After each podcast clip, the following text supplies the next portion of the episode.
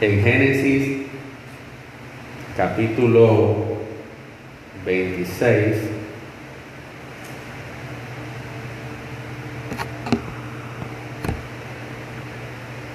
El verso 12.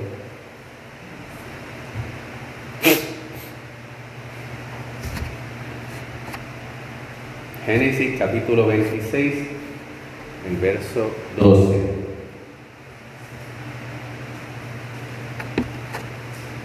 Dice la Biblia en el nombre de Cristo Jesús.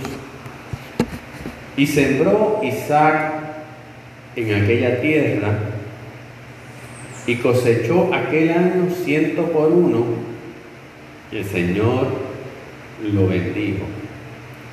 Y sembró Isaac en aquella tierra y cosechó aquel año ciento por uno y el Señor lo bendijo. Gracias Señor por esta palabra con la cual abrimos este nuevo año.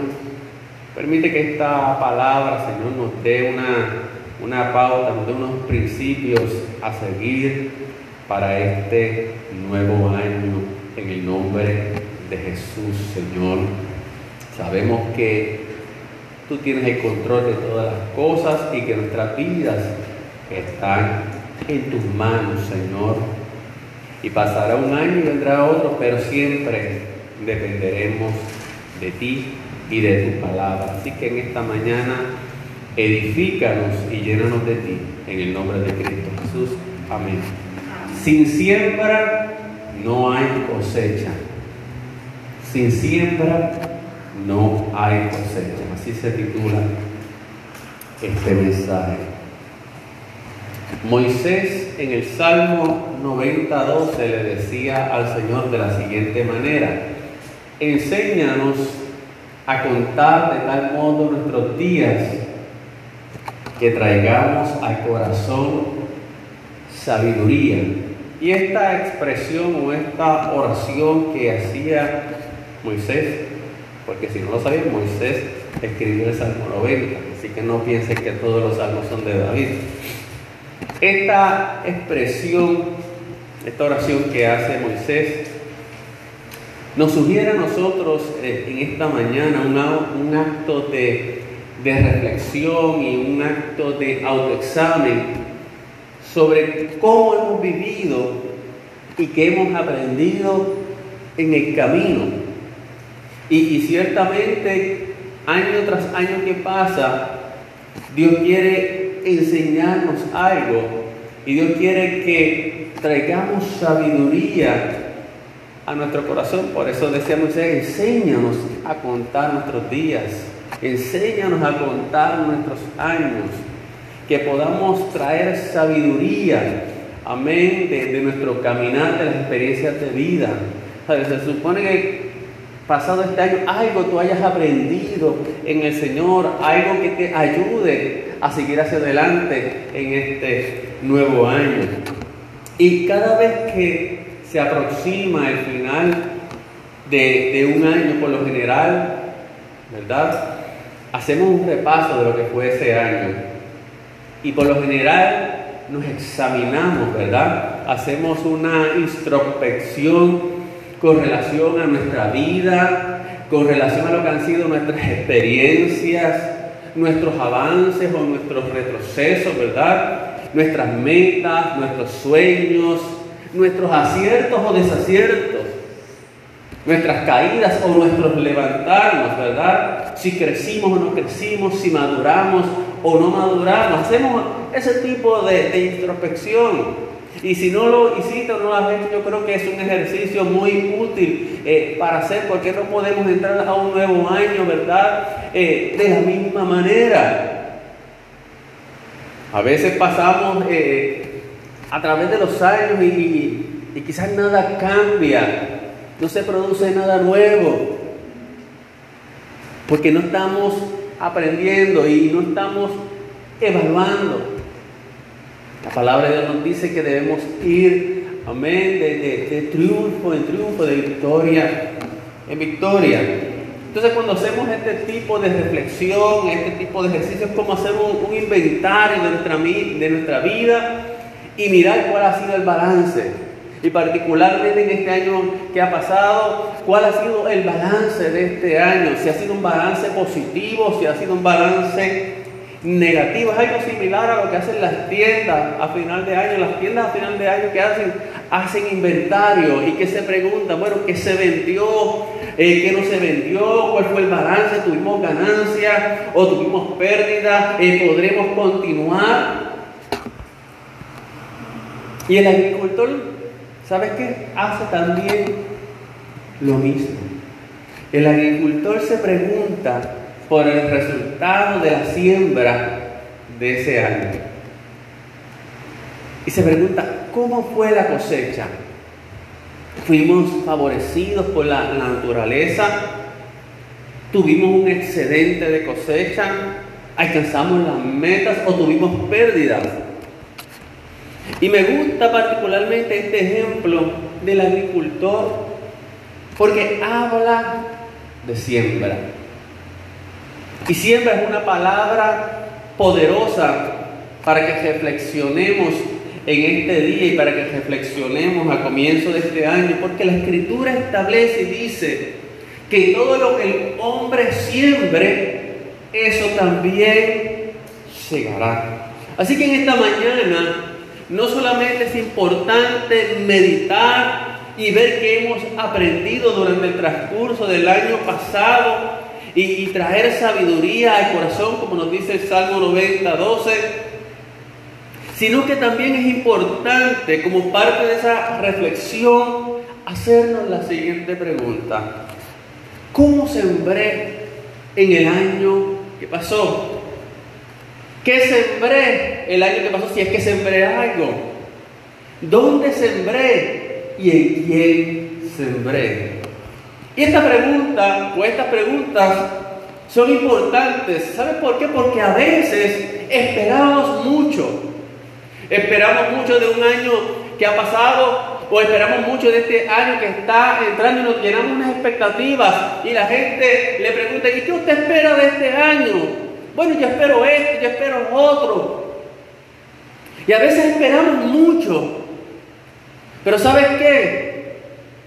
Muchas veces aunque esperamos mucho, sembramos poco. Y eso hace una gran diferencia. Por eso muchos al final de un año terminan frustrados, terminan tristes y hasta se sienten derrotados ¿Por qué? Porque no ven una cosecha. Porque esperaban que este año que pasó fuera el año el mejor.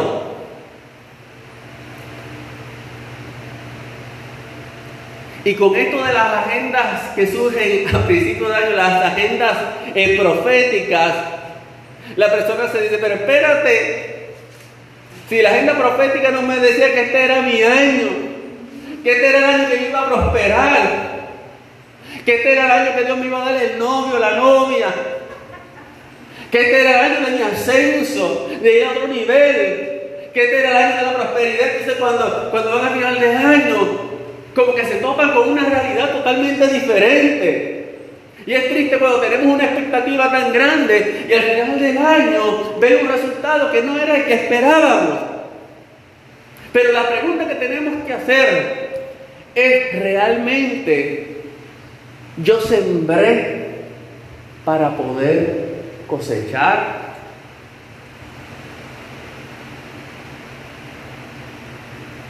Hubo siembra, hubo inversión para entonces yo poder tener cosecha. La Biblia establece en 2 de Corintios 9:6 que el que siembra escasamente, escasamente segará. Y que el que siembra abundantemente, abundantemente también segará. Ahora entienda algo, que cuando estoy citando esto, hoy no estoy hablando de diezmos o de ofrendas, que también es una clase de siembra, sino que estoy hablando en esta mañana de los diferentes aspectos de nuestra vida, en los cuales nosotros debemos convertirnos en sembradores para entonces poder tener una cosecha, para entonces poder ver un fruto y para entonces poder ver un resultado. Uno de los problemas que está afectando a la iglesia hoy en día es que en lugar de convertirnos en sembradores que pueden esperar cosecha de fruto, nos convertimos cada vez más en consumistas. Y el consumista no siembra para cosechar, el consumista quiere que todos se lo den. Es por esa razón que muchos cristianos se mueven de un lado para otro, de aquí para allá, buscando consumir el mejor producto. Y lo digo entre comillas.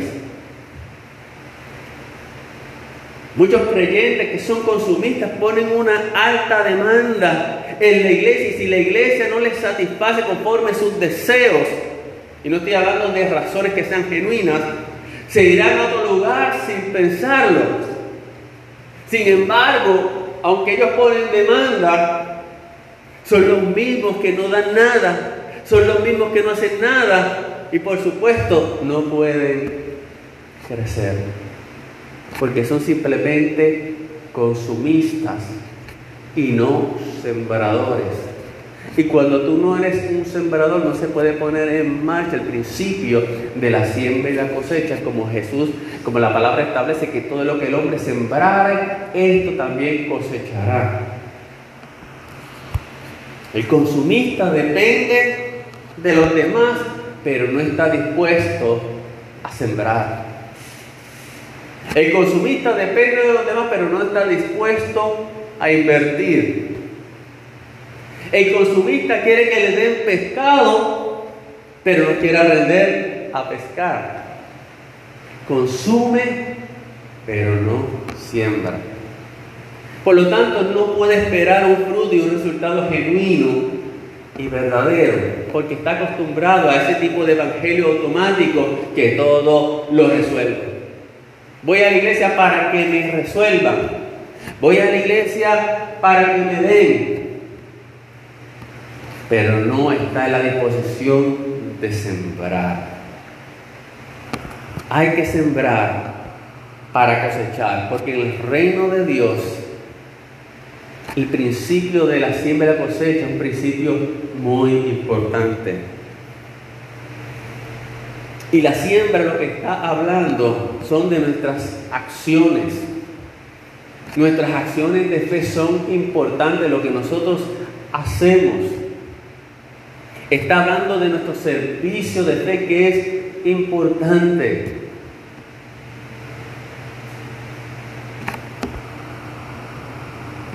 Para ver fruto hay que sembrar. Y si en este nuevo año 2022 queremos ver fruto, queremos ver cosecha, tenemos que proponernos a sembrar. Tenemos que proponernos y convertirnos en unos sembradores y no en meros consumidores o no en meros espectadores. Amén.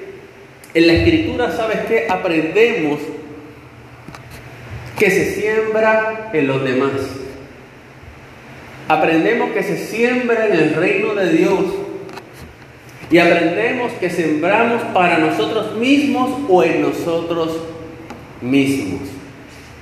Y yo creo que en esta mañana todos debemos estar de acuerdo de que todos queremos cosecha. Amén. ¿Qué quiere cosecha? Amén. Queremos cosecha de bendiciones. Queremos cosecha de éxito. Queremos cosecha de salud. Queremos cosecha en nuestras relaciones con los demás, en nuestras relaciones familiares. Queremos cosecha ministerial, queremos cosecha espiritual, etc. Ahora la pregunta es, ¿cuál en serio nos tomamos o nos vamos a tomar el sembrar? ¿Qué estamos dispuestos a invertir en este nuevo año? ¿Por qué? Porque, mira, amados hermanos, la siembra conlleva trabajo, esfuerzo, dedicación, paciencia, fe.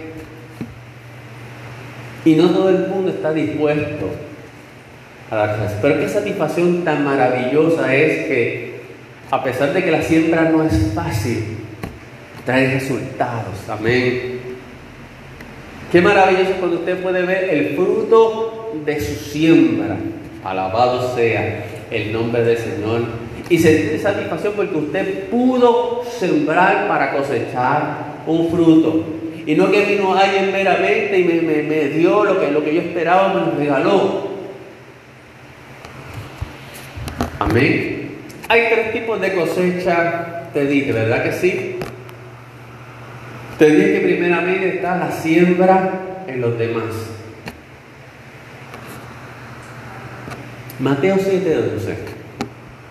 ¿Qué dice Jesús acerca de la siembra en los demás? Él dice, por eso todo cuanto queráis que os hagan los hombres o que los hombres hagan por vosotros, así también haced vosotros con ellos, porque esta es la ley y los profetas. Así que el Señor nos está hablando hoy de una primera siembra. Y es la siembra, cómo sembramos en los demás, cómo sembramos en nuestro prójimo. Y esto habla de cómo tratamos a las personas que nos rodean, de cómo tratamos a nuestro prójimo. Si lo tratamos con respeto, si lo tratamos con, amor, si lo tratamos eh, con tolerancia. Y yo sé, amados hermanos, que vivimos en un mundo donde las personas son difíciles. No todas las personas son fáciles de tratar. Pero nosotros como creyentes, como cristianos, como sembradores, tenemos que asumir una actitud más elevada hacia las demás personas, aunque a veces no sean fáciles. Porque ciertamente en este año 2022 te vas a encontrar personas que no son fáciles.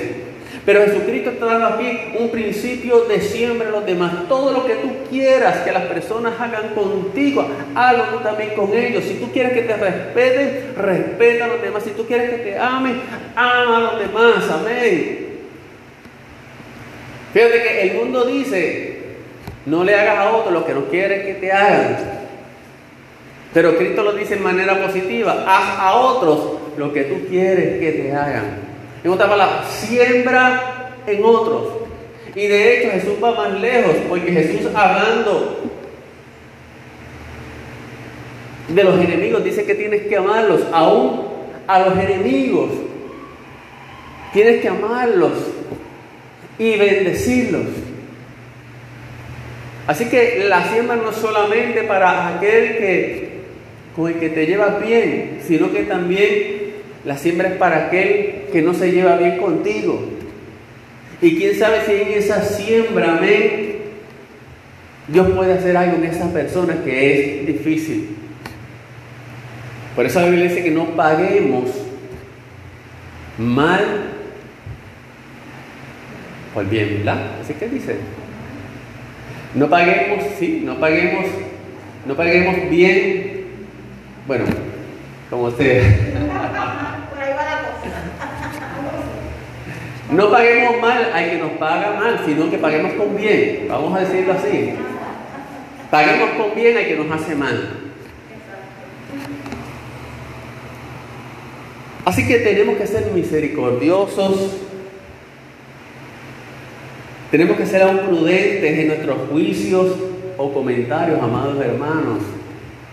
No podemos llenarnos tampoco la boca juzgando a todo el mundo. Y si vamos a hacer un juicio o, una crítica, un comentario, hagámoslo con, misericordia, hagámoslo con, cordura, con, buen juicio, porque hoy en día, amados hermanos, vivimos en, el mundo que, que la gente pepita lo que quiera decir y no piensa, escribe lo que quiere escribir y no piensa. Tenemos que pensar y tenemos que ver en las otras personas la imagen de Dios, porque todos fuimos hechos a imagen y semejanza de Dios. Y más allá de eso, ver la necesidad espiritual que tienen las personas.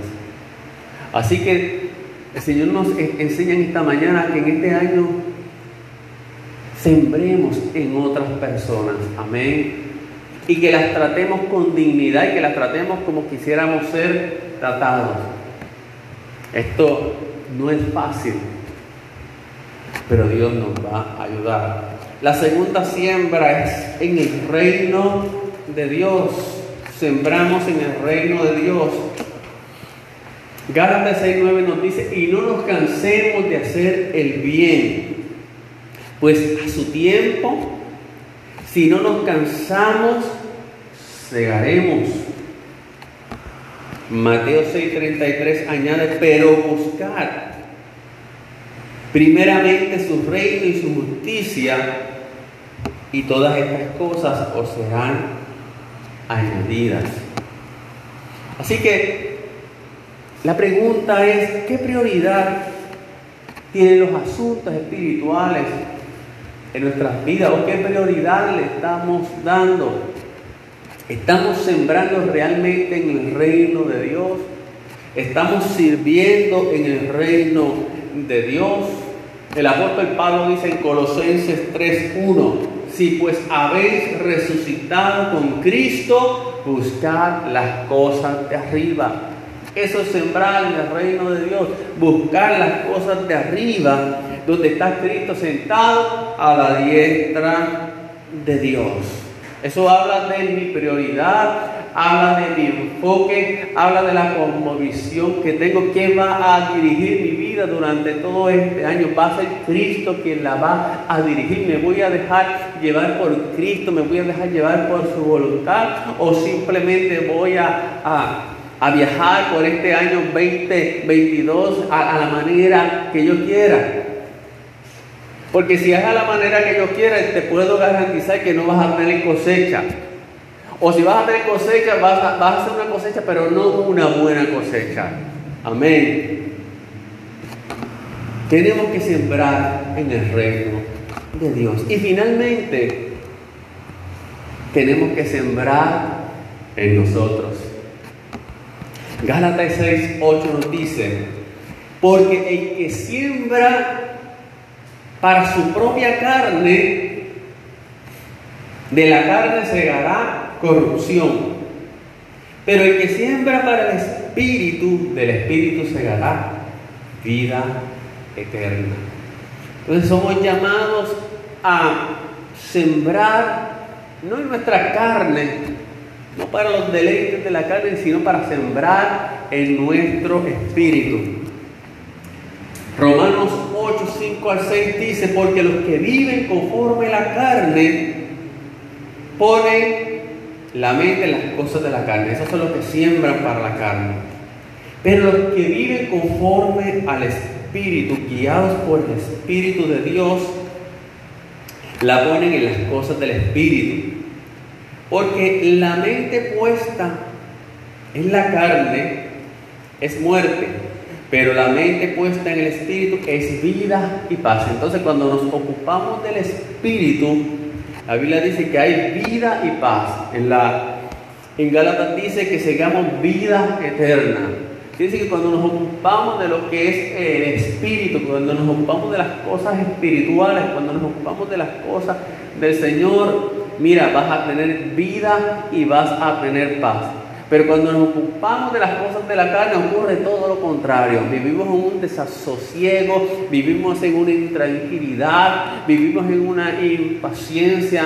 ¿Por qué? Porque no estamos en el foco de la voluntad del Señor, porque no estamos en el centro que es Cristo. Entonces en este año debemos procurar sembrar para el Espíritu espíritu. ¿Qué inversión vamos a hacer? Vamos a invertir en nuestro espíritu, vamos a invertir en nuestra relación con Dios, vamos a invertir en nuestra comunión con Dios. No te digo que no inviertas en otras cosas. No te digo que tengas unas metas, que tengas unos sueños, amén. Claro que sí. Pero que tu prioridad sea Cristo. Quieres tener un año donde puedas conservar tu paz eh, eh, interna, donde puedas tener vida espiritual en abundancia. Ocúpate del Espíritu. Amén en el nombre de Jesús. Cuando Isaac, y aquí llegó la escritura que utilizamos al principio, Cuando Isaac estaba en la encrucijada de hacia dónde debía ir, ya que en aquel momento había hambre en la tierra y, a ver, y, lo que eso significaba era que si había hambre en la tierra, tu vida, tu subsistencia estaba en peligro. La mejor opción que tenía en aquel momento era bajar a Egipto. Pero Dios se le aparece, Dios se le revela y le habla y le dice, habita la tierra donde tú estás. Porque Dios estaría con él. Es decir, Dios le dice, en la tierra, ahora mismo donde tú estás viendo amenaza tu subsistencia, habita allí porque yo voy a estar contigo. E Isaac decidió creerle a Dios. Pero lo que me llama la atención es que, aunque este hombre recibe una palabra de Dios, él no se, no se quedó con los brazos cruzados, sino que él se decidió a sembrar, aunque todas las probabilidades y todas las estadísticas estaban en su contra, porque en lo natural el tiempo no era bueno, había hambre, y si había hambre significa que había sequía, y si había sequía significa que la tierra no iba a producir. Pero él se propuso sembrar. Yo creo que Isaac entendía bien el principio de la siembra. Y como él tenía una palabra de Dios y sabía que Dios estaba contigo, sabía que todo lo que él hiciera iba a ser prosperado. Y que si él quería cosechar, él necesitaba sembrar. ¿Por qué? Porque sin siembra no hay cosecha. ¿Y sabe que Así lo hizo. Y en la palabra que leímos dice que él sembró aquel año y cosechó a ciento por uno y Dios lo bendijo. Pero cuando Dios lo bendijo, cuando él se propuso sembrar. Pero se dedicó todo un año a sembrar. Quiere decir que la siembra no es algo de, un solo momento. Espérate, voy, a, voy, a, voy a sembrar aquí hoy. Voy a, voy a tener esta acción hoy aquí. Y ya voy a esperar una, una cosecha. No. O sea, el, que siembra tiene que velar por, por esa siembra. Claro, Dios hay que dar el crecimiento, pero tiene que cuidar, amén, esa siembra, ese sembradío, ese huerto. Y en el caso de Isaac, dice la Biblia que Dios lo bendijo y Dios lo prosperó, pero ¿sabes qué? Como ya hemos predicado otras veces, no todo fue color de rosa para Isaac. Dios lo prosperó grandemente y en términos materiales eh, Dios lo hizo rico. Pero él tuvo que enfrentar vez tras vez diversos conflictos con los moradores de la tierra, con los habitantes de aquel lugar. Tuvo problemas con los pozos, tuvo problemas porque eh, fue enriquecido y la gente le tenía celo, le tenía envidia.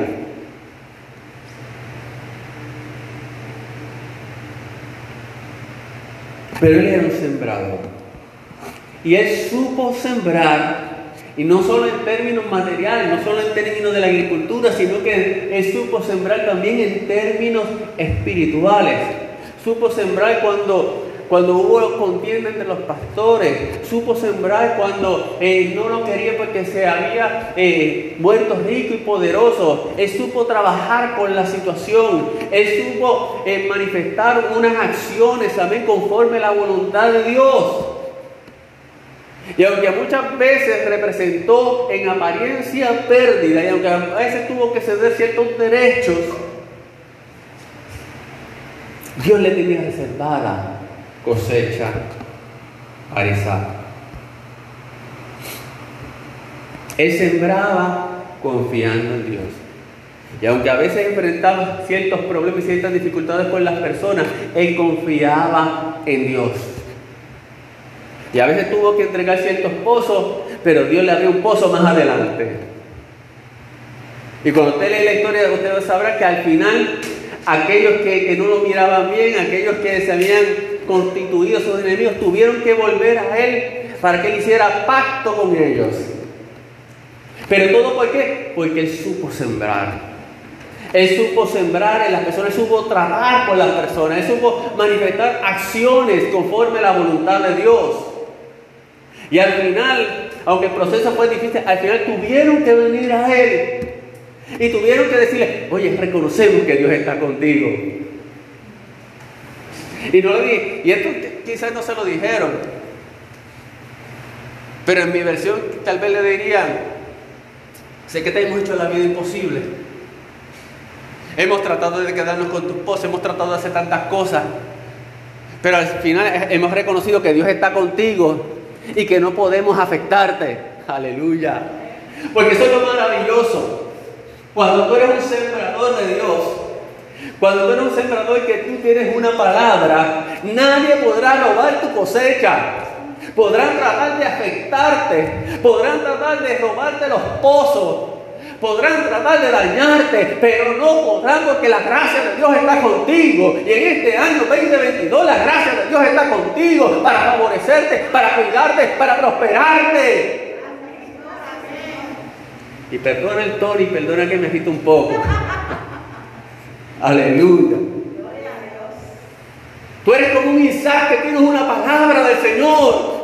Pero no te puedes quedar en este año con los brazos cruzados, sino que tienes que empezar a sembrar en cada área de tu vida. Y no vas a sembrar con contienda, no vas a sembrar con pelea. No, no, no, vas a sembrar en amor, vas a sembrar en justicia, vas a sembrar en mansedumbre. Aleluya. No podemos proyectarnos en este año como meros consumidores.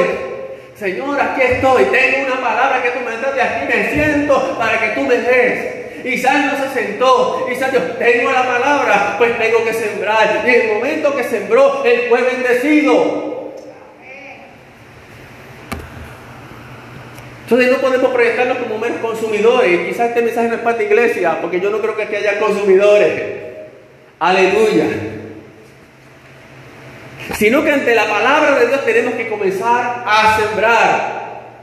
Tenemos que convertirnos en sembradores. ¿Sembradores de qué? Sembradores de la palabra de Dios. Sembradores de paz y de amor. Sembradores de bien. Que no nos cansemos de hacer el bien porque a su tiempo segaremos y no desmayamos. Sembradores de oración. Sembradores en el servicio. Sembradores del espíritu y no de la carne.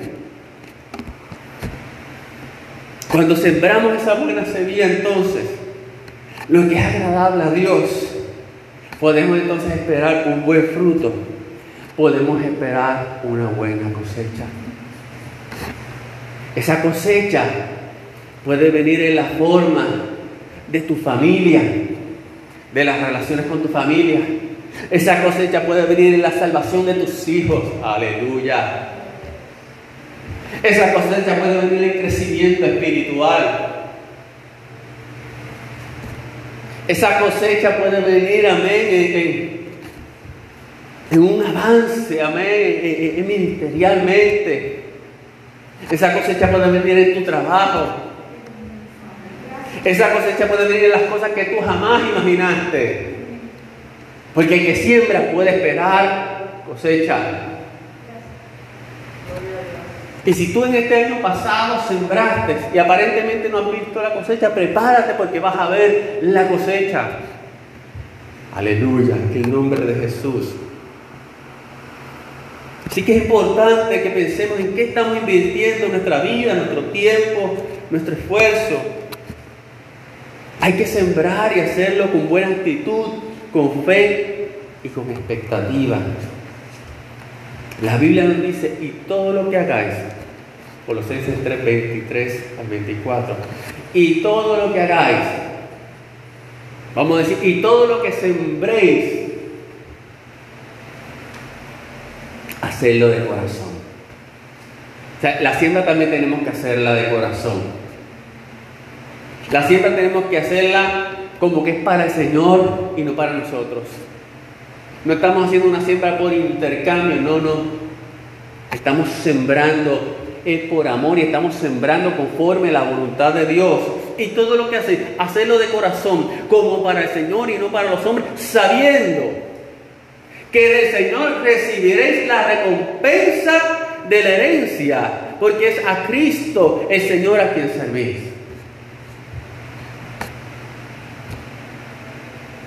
Así que cuando tú haces las cosas y las haces de corazón y las haces como para el Señor, puedes esperar recompensa, puedes esperar cosecha. Finalmente, el apóstol Pedro nos da un consejo sobre qué debemos sembrar. Segunda de Pedro 1, 5 al 8. Y él nos dice que nos esforcemos en añadir a nuestra fe virtud.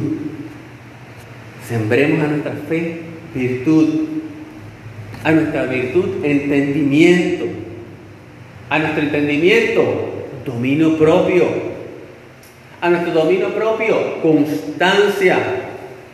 A la constancia devoción al Señor. A la devoción al Señor amor fraternal y afecto fraternal, amor. Porque si estas cualidades que están en vosotros, si abundan en ustedes, les harán crecer en el conocimiento de nuestro Señor Jesucristo y evitarán que sean inútiles e improductivos. En otras palabras, van a ser productivos y fructíferos. Hoy quiero que nos pongamos en pie y que oremos para que en este nuevo año podamos convertirnos en sembradores del reino de Dios. Podamos convertirnos en agricultores del reino de Dios. Que Dios nos dirija a sembrar y cómo sembrar.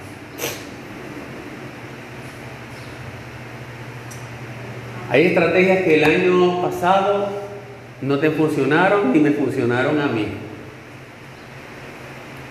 ¿Verdad? Parece que Moisés decía, Señor le enseñan a contar estos días para que tengamos sabiduría. Hay cosas que no te funcionaron.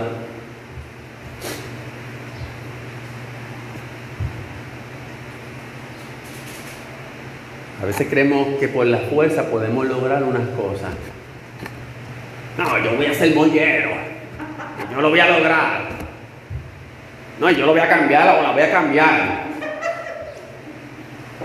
Y el Señor le dice, ni con espada, ni con ejército, más con mi santo espíritu.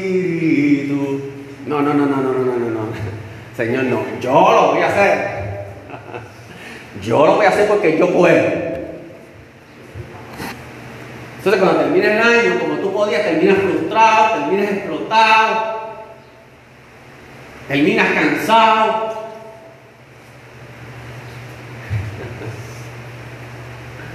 ¿Y cómo vas a empezar un año nuevo así? Y el Señor después te dice como medio en broma, pues si yo te lo había dicho. Era con mi espíritu.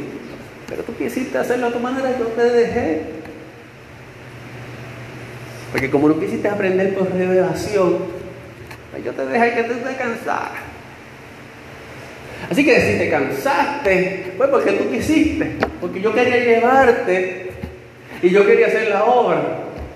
Ah, pero como tú pensabas que tú sabías más que yo, te creías que era Job, que te pusiste, que Job se puso a discutir conmigo. Pues yo te dejé pero ahora que tengo yo quiero en este nuevo año llevarte. Quiero llevarte, quiero darte las estrategias correctas, quiero que, quiero que trabajes conmigo, quiero que trabajes con mi espíritu, amén. Y quiero que me dejes obrar. Y tú lo único que vas a hacer es sembrar, pero yo voy a dar el crecimiento y yo voy a dar la cosecha en el nombre de Jesús. Y en esta mañana vamos a orar y vamos a pedirle a Dios que, que podamos